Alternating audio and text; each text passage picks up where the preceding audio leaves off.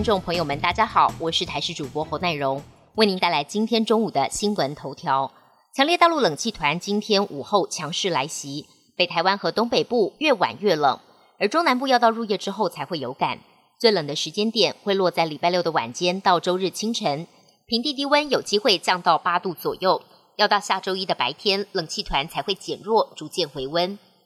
农委会昨天宣布，将从澳洲进口五百万颗鸡蛋，缓解国内蛋荒。消息一出，获得红海创办人郭台铭在脸书发文大赞苦民所苦，认同农委会主委陈吉仲果决的行动，缓解缺蛋问题。另外，艺人炎亚纶先前曾经在社群平台上发文，说自己每天都吃到至少一颗蛋，引发部分网友批评他养尊处优，不知民间疾苦。昨天深夜，他也最新发文跟网友致歉，表示最缺的就是他的同理心。要跟被冒犯到的人说声对不起。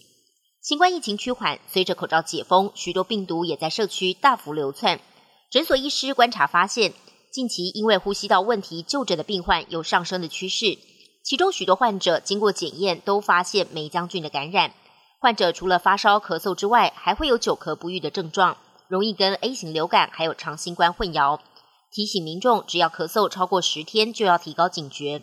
梅将菌感染跟流感最大的差别在于感染后不会高烧，精神状况也足以应付日常的生活，但患者容易久咳不愈。如果没有正确的投药，可能可以咳到数月不等。外电消息部分，美国国务卿布林肯今天表示，全球之所以如此担心台海爆发危机，是因为这不是中国的内政问题，而是攸关全世界的事。因为中国侵台将会为全球经济带来灾难性的后果。布林肯举例，全球每天一半的货运通行台湾海峡，手机、洗碗机或汽车等等全球日常用品所需的半导体，绝大多数也产于台湾。他说，如果台湾因为中国侵略爆发危机，某种形式上会为全球的经济及各国带来灾难性的后果，这是北京越来越常听到的讯息。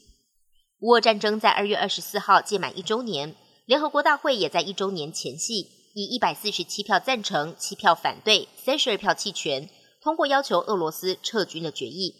芬兰也在同一天宣布将军援乌克兰三辆豹二战车。乌克兰总统泽伦斯基则在社群媒体上表达战胜俄军的信心，还会向所有发动战争的人追究责任。美国国务卿布林肯再度警告俄国不得使用核武。白宫也预告，接下来美国还会对俄罗斯寄出大范围的制裁。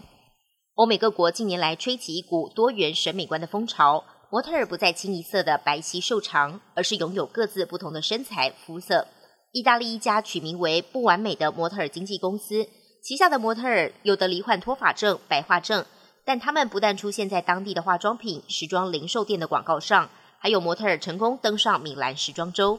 本节新闻由台视新闻制作，感谢您的收听。更多内容，请锁定台视各界新闻与台视新闻 YouTube 频道。